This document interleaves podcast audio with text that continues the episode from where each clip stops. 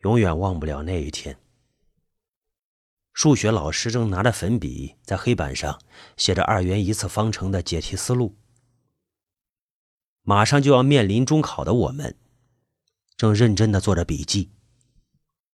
突然间一声巨响，地动山摇，有人惊呼着：“地震了！”于是没有经验的我们，不要命似的往外跑。教学楼摇晃的越来越厉害，楼道里人很多，楼梯那边已经塌了。胆子大的同学一个个从阳台上往外跳，我也想冲过去，却被挤到了地上。到处都是哭喊声。世界末日也不过如此吧。那天，楼终于塌了。我没能跑出去，但我还活着。一个木质的窗户框子，给我撑开了一点空间。身体被水泥预制板压着，无法动弹，但是我还能呼吸，一只手也能勉强挪动。身边都是同学，他们跟我一样，在大声的呼喊，虽然同样的无助。我比他们幸运，在我的眼前有一点点的光，我能看到外面悉悉索索的人影。他们在呼唤我们，大声的冲他们喊话。哎，外边的人听到了，压在我们身上的倒塌物实在是太厚了。救援队赶来之前。他们也是无能为力。外边一直在下雨，水透进来，将我们的身体都打湿了。废墟里边，同学们冻得是瑟瑟发抖。可是我们在互相鼓励，一定要活着出去。大家都会没事的，一定要活着出去。刚开始的时候。大家的声音很足，后来渐渐小了。在我最后一次呼喊他们的时候，再没人回应了。我也很困了，正要睡过去，突然听到了一个声音：“丽丽，你在里边吗？”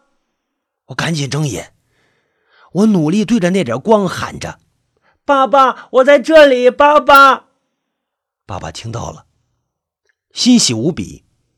丽丽，你放心，爸爸一定会救你出去的。哦。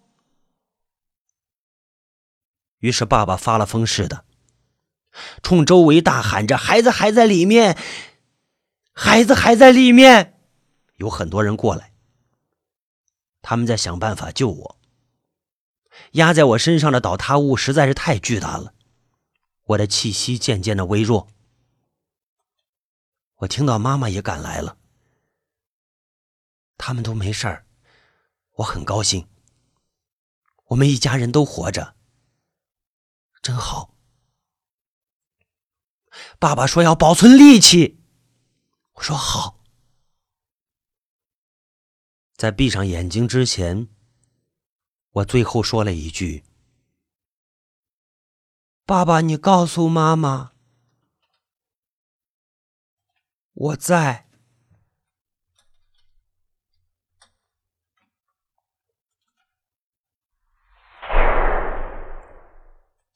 我终于出来了。雨很大，广场上到处都是横着躺着的人，哀嚎一片。回头，我看见远远的那一边，就是学校已经坍塌的废墟，像一只倒在地上的庞然大物。之前我就是被它压在身下的。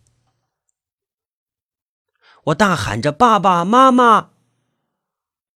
雨很大，将我的声音压住了。很多人在排队，慢慢的一步朝前，他们中的很多人都是我的同学，木讷的从他们身边走过的。有人就叫住了我：“请不要插队啊，排到后面去啊，一个一个来。”那个人一身卡其色的风衣已经被完全的雨水打湿了。我不明白他的意思。我说：“这是在干什么呀？”送你们上路。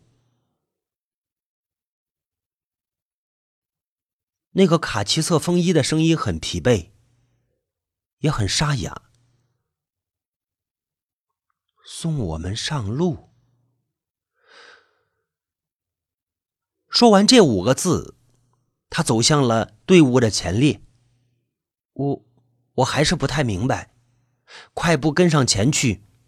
我问他去哪儿？上路是什么意思呀？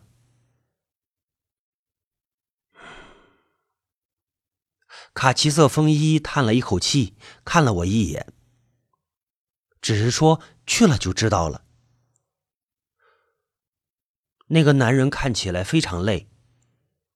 我学着其他人一样，趴在队伍的后面，慢慢的朝前。终于，我看见了我们的去处，那是一个白色的大门，门里金光闪闪的。穿着卡其色风衣的男人就站在门边，看着他们一个个进入那扇门。他的神色比他的声音还要疲惫。轮到我了。他见我站在门口不动，他问我怎么了。我说：“门里是什么地方？”他说是彼岸。我又问他：“彼岸是什么地方啊？”他说是人死了都要去的地方。我，我死了。嗯。卡其色风衣嗯了一声。我回头。我看见在废墟处，我的父母正撕心裂肺的喊叫着，徒手挽着那些乱石钢筋，上面已经是鲜血淋漓。走吧，去你该去的地方。卡其色风衣男子说着。金色的大门里，是一个我未知的世界。那里应该很美好，没有地震，也没有伤痛，更没有离别。一只脚已经迈了进去，我，我突然听到身后传来一个女人撕心裂肺的哭喊：“丽丽，你别走，不要离开我，丽丽！”我缩回了身子。我对卡其色风衣说：“我不想走，我不想走。”于是，我留了下来。我不知道还有没有人像我一样没有走。我只知道，我的父母需要我。那场灾难，失踪和死亡的人数将近十万，国人将眼泪化为倾盆大雨。我也知道了四个字：多难兴邦。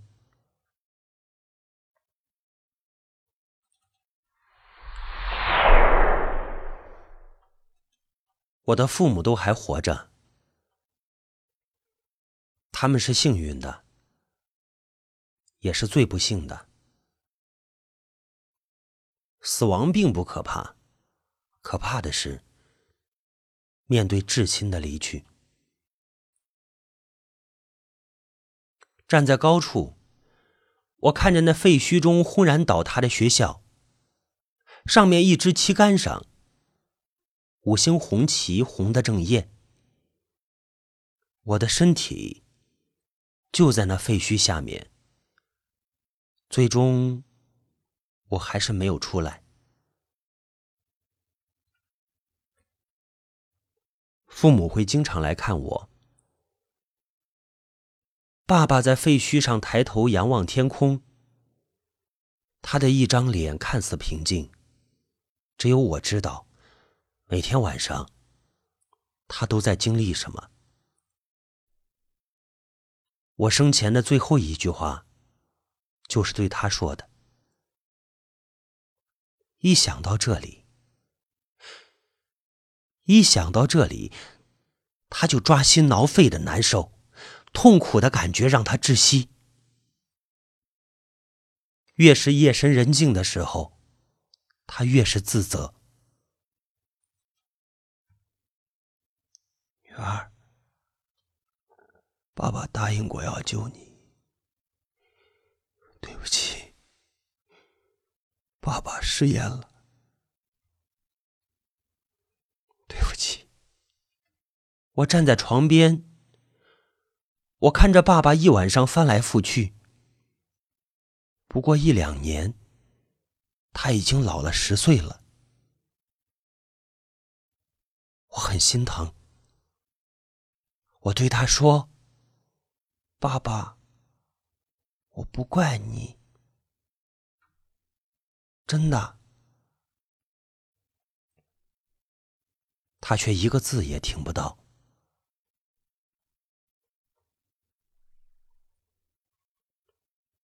我死了之后，妈妈患上了重度的抑郁症。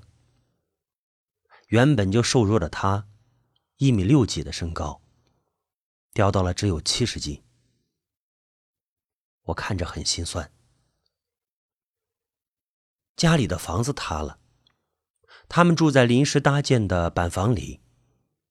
对面山那边的空地上，一个新城正在建设中，那是我们的新家。当第一次看到图纸的时候，我很高兴。这样漂亮的房子，只有省城里才有。现在终于我们也能住上了，多好啊！可我的父母却还是眉头紧锁，脸上看不到一点笑容。我的心情一下子暗淡了。我知道，那都是因为我。我站在他们面前说：“爸爸妈妈，我在。”他们听不到。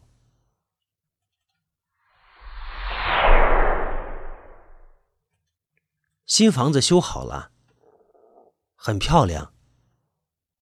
他们搬进去了。在入住的第一个晚上。母亲坐在宽敞的客厅里，望着装修一新的家。她扑在父亲的怀里大哭：“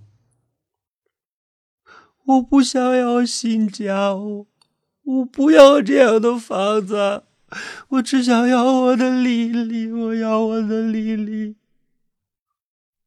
我嚎啕大哭：“妈妈，我在啊，我在啊！”新的房子。新的街道，新的城市，一切都是新的。天还是那个天，空气依旧清新，白云映着蓝天，格外的美。妈妈长胖了，她重新穿上了花裙子。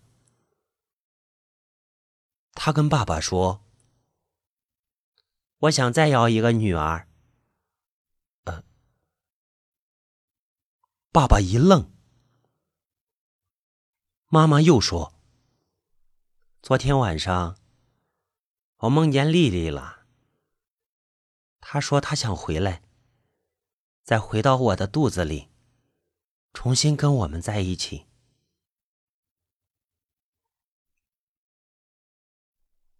妈妈已经四十三岁了，她的身体本来就不好。高龄产妇的压力让她得了高血压。她完全不顾。看着一天天隆起的小肚子，他比谁都高兴。爸爸也经常盯着妈妈的肚子看，他伸手在上面轻轻的抚摸着。丽丽，是你吗？爸爸好想你啊！你放心啊，将来爸爸一定会好好保护你，不让你再受一点伤害。当然，最高兴的就是我了。我会把耳朵贴在妈妈肚子上，感受着小生命微微的触动。在陪妈妈体检的时候，我听着那强而有力的心跳，看着 B 超上那还是模糊一团的小脸。我跟这个孩子说：“你就是我，你一定要好好的，啊。”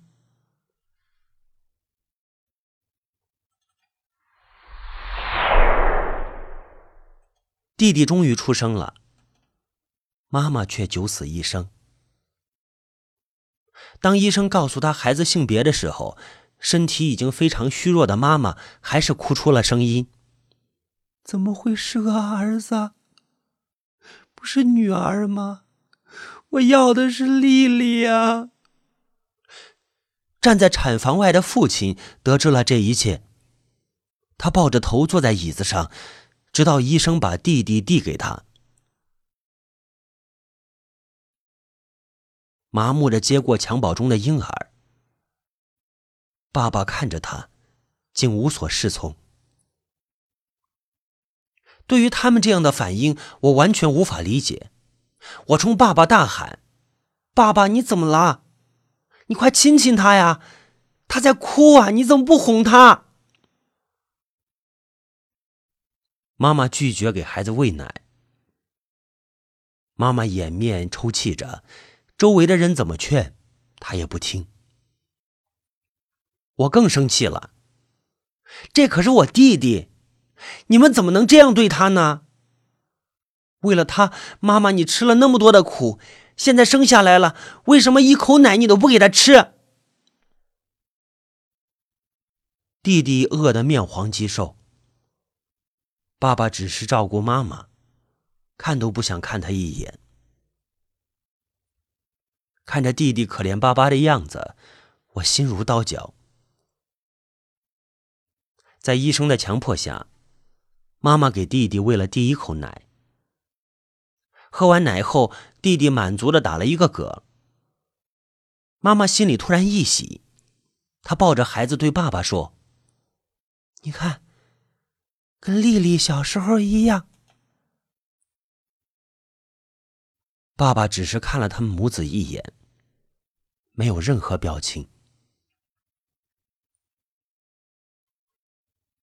当天晚上，爸爸站在楼下抽了很长时间的烟，我就站在他的旁边，听他不停的说着：“丽丽啊。”你到底还是在怪爸爸，所以不可能回来了，是吧？我看着他，我说：“爸爸，我在啊，我在啊。”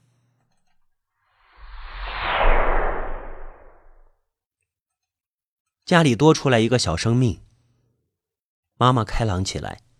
整个人又变得跟之前一样，又喜欢打扮，穿漂亮衣服了。弟弟坐在学步车里，笑呵呵的走来走去。妈妈说：“你真皮呀，跟你姐姐小时候一模一样。”每次听到这句话，爸爸就会借故岔开话题，或者干脆站在阳台上猛吸几口烟来缓解自己。我知道，他还是忘不了那一幕。他还在自责，但是爸爸，我真的不怪你。你像妈妈一样，开朗一点好吗？我就在你身边，一直陪着你们。我们一家四口一直在一起。爸爸，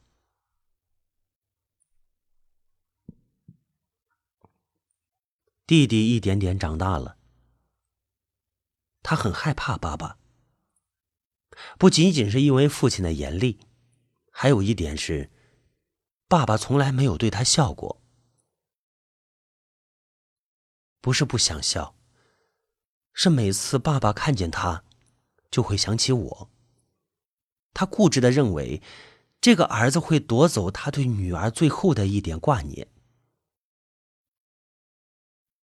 他现在还在惦记着我，那么我就在。如果他将对我的爱完全或者是部分分给了弟弟，那么。我就真的从这个世界上消失了，爸爸。我看着爸爸，我说：“不会的，我一直都在。”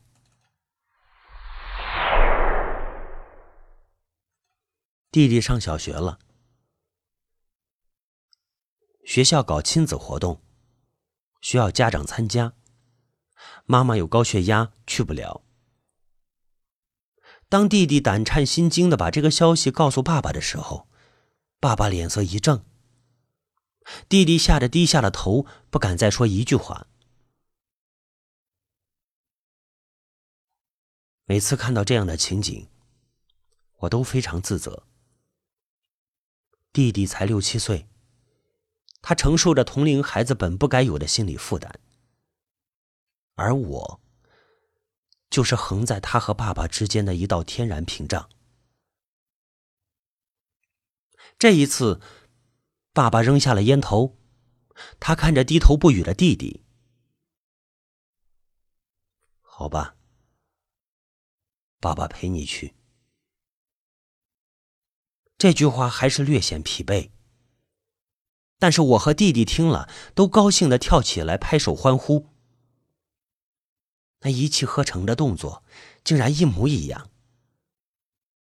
那天的亲子活动，他们都非常卖力。爸爸五十岁的身体，竟然比年轻人更加有力。两人三足的比赛，父子两个第一个跑过了终点线。弟弟高兴坏了，爸爸抱着他转了好几个圈。我高兴的哭了。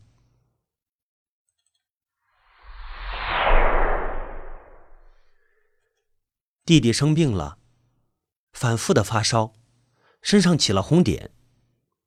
在省城的大医院，病情查出来，急性白血病。得知这样的消息之后，妈妈崩溃了，抱着弟弟哭得昏天黑地。爸爸站在医院天台的顶楼，神色呆滞。爸爸想从楼顶跳下去，我发了疯似的大叫着。爸爸，我在啊！爸爸的身体顿住了，他转过头来，朝我所在的方向看过来。丽丽，爸爸对不起你。我朝爸爸跑过去，却只能从他的身体里穿过去。我能感受到他的悲伤，却无法替他平复这一切。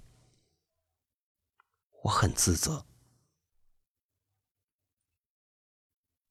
老天爷将一次次的苦难给了我们这个家。如果真的是在考验什么，那也是时候公布结果了吧？爸爸仰天长叹：“放马过来吧，我们这个家不会屈服的。”弟弟的病。让妈妈的精神完全崩溃了。爸爸承担起了这个家的一切。只要儿子活着，他就什么都不求了。拿出了这几年积累的全部积蓄，爸爸带着弟弟去了最好的血液病医院。也许是天见有脸，弟弟病情好转了。当从医生口里得知这一消息后，五十岁的爸爸哭得泣不成声。我伸手去摸他，爸爸，我在，我在。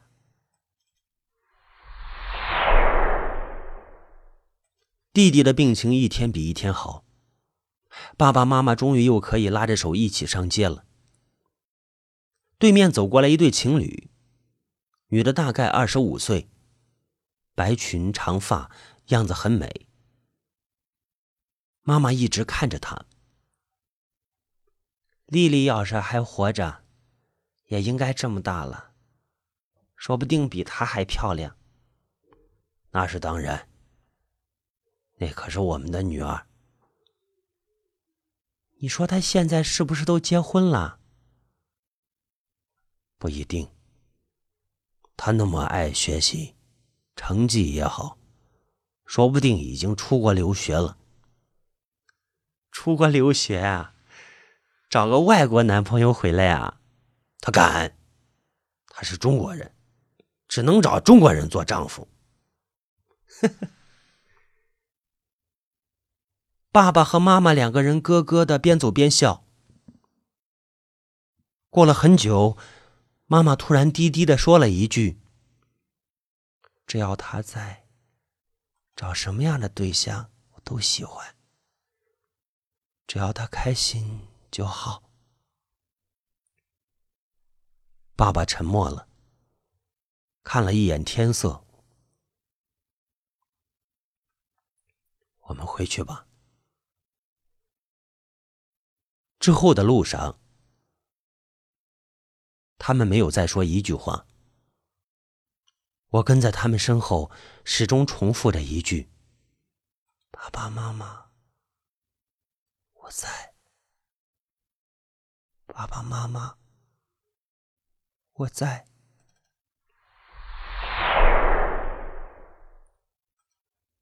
今天是周六，父母起得很早。弟弟也被叫了起来。妈妈拿起前几天就准备好的一个包裹，那里面装的东西很神秘，我也不知道是什么。总之，他很小心翼翼的。爸爸蹬着他的电动小三轮车，把妈妈和弟弟拉到了一个广场。那里人很多，远远的，我就看到了一面五星红旗。还是那个废墟。每一年的今天，都会有人从全国各地过来祭奠。今年更不例外，因为今年是第十个年头。爸爸带着弟弟，把黄色的菊花放在那个破裂的巨大的时钟下，那上面的时间永远定格在了十四点二十八分。弟弟问了爸爸什么？爸爸在耐心的给他解答。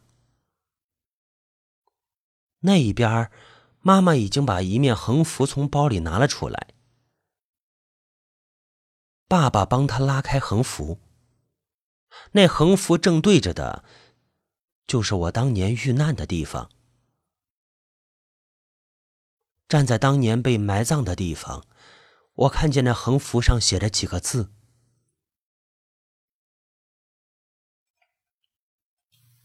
莉莉十年了我们知道你在